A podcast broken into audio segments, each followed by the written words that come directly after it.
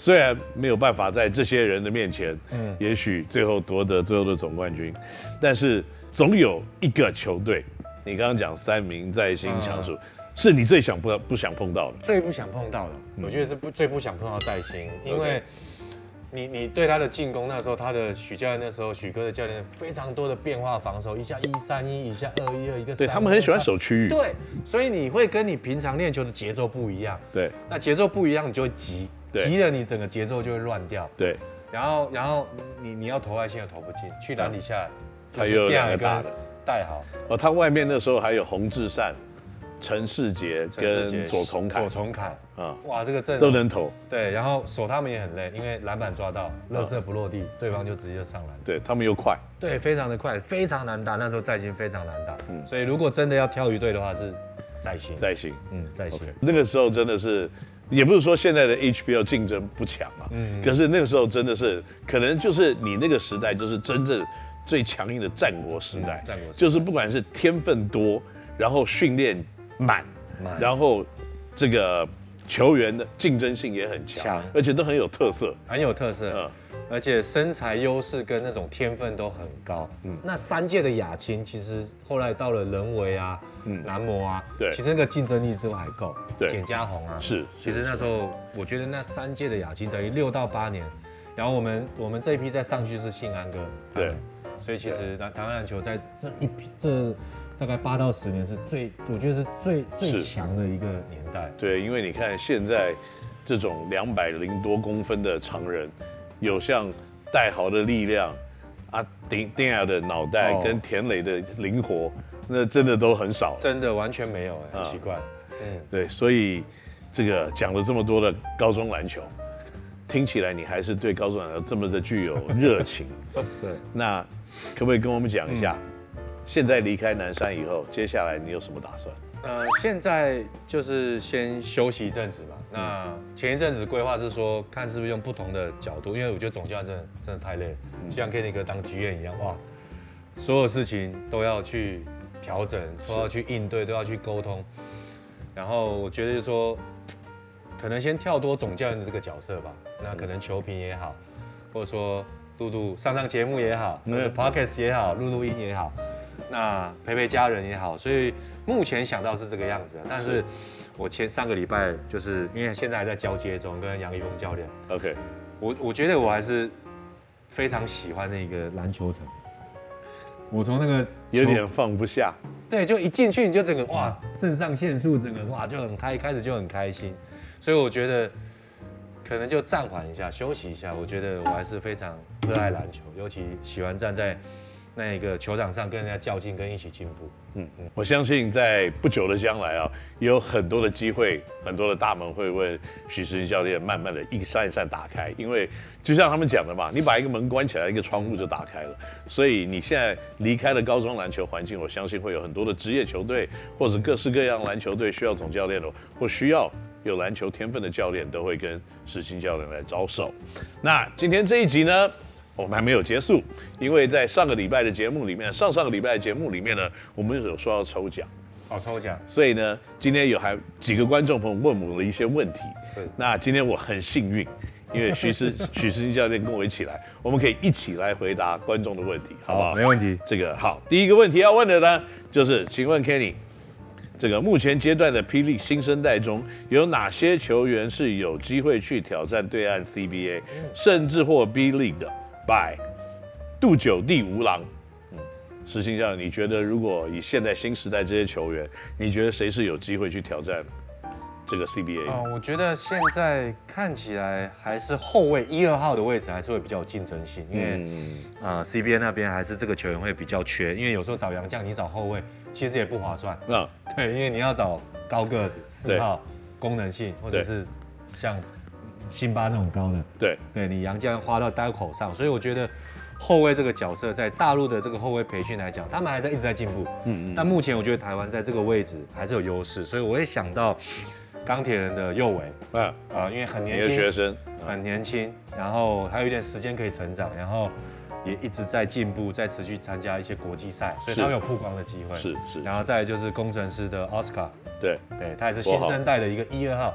打球非常有活力，嗯嗯，非常有创造性，嗯，这个都是 CBA 需要的一个人才。对，所以我觉得目前这个问题，我现在马上想到就这两个两个球员。OK，嗯，OK，其实我的观点跟你很类似了，嗯，不过我觉得以现在国内的篮球环境，真的是在慢慢成长当中，不管是嗯在竞争的强度，对，观赏观赏上面的热度。还有就是商业上面的回馈，嗯、我觉得不管是薪水的营收，都慢慢的越来越好。所以我觉得很多年轻的球员，他可能过去会思考的这些元素，嗯、慢慢的会越来越薄弱。对，会薄弱。就说可能过去我过去那边一去，当时没有菜鸟合约，当时也没有选秀的制度。对，所以你可能一去啊，随便大家给你开一百五十万人民币，啊、你一下就开始赚个六百万。可是现在在台湾赚六百万也是有可能，也是有可能。那可能还不需要离乡背景，对。而而且呢，你到了一个不同的环境里面，毕竟，呃，你是台湾人，没错。那也会有受到不同的一些可能待遇上面的差异，所以有有的时候呢，留在家里打球也不错了。对，没错。不过我看到这一次这个我们去参加这个世界杯的资格赛的时候。像林炳胜打的就不错哦，林炳胜对，林炳胜也是一个不错的球员。林炳胜对到这些大陆的后卫来看，不管是郭艾伦啊这些，我觉得他打的都还这个真的是这个没有差他们很远，我觉得甚至有点超越他们的感觉。真的，我觉得他有一个斗志，就像现在 Kenny 哥在的那个钢铁人一样，钢铁的意志，钢铁的意志啊，就他他的他的防守的一个强悍度，他很强悍，他不怕竞争。我觉得他的他那个竞争跟不服输的个性。你你你在旁边看他打球，你都可以感受到，嗯，所以我觉得他这个特质也很棒。那你觉得尤爱哲怎么样？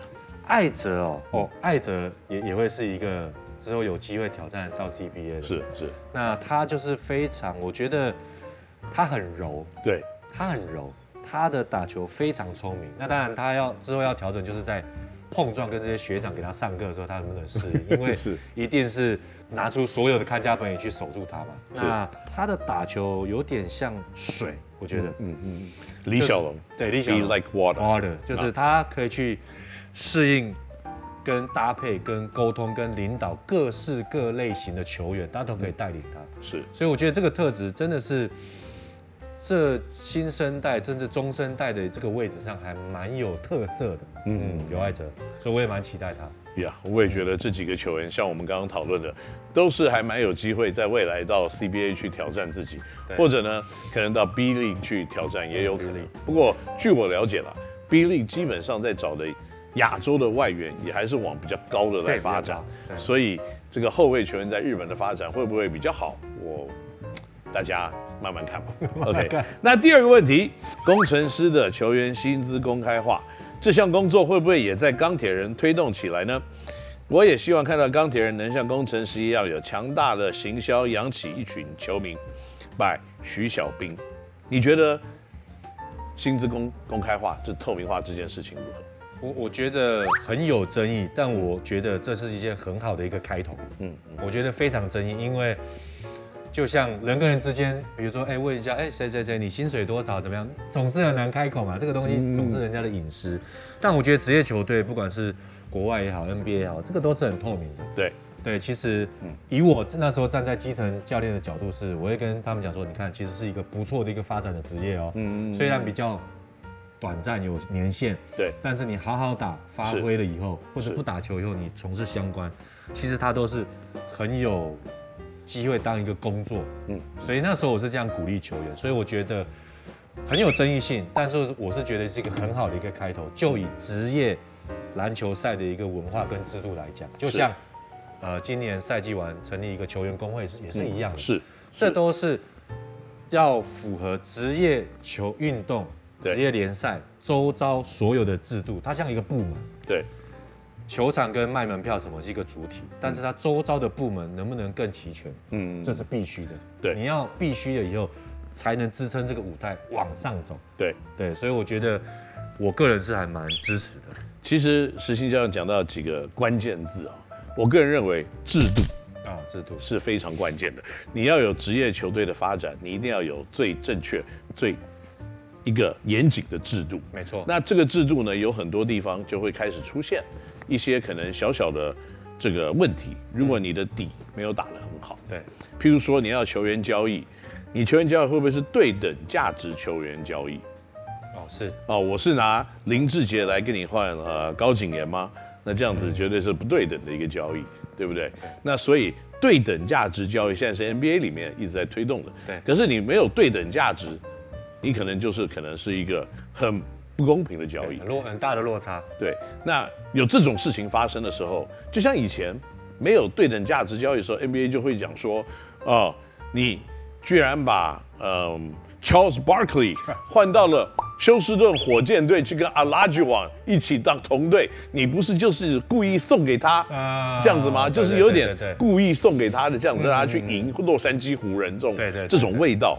那所以呢，你有了这种制度，你才有可能让竞争更公平。对。那可是这种竞争制度的最基本的一个就是薪资的了解。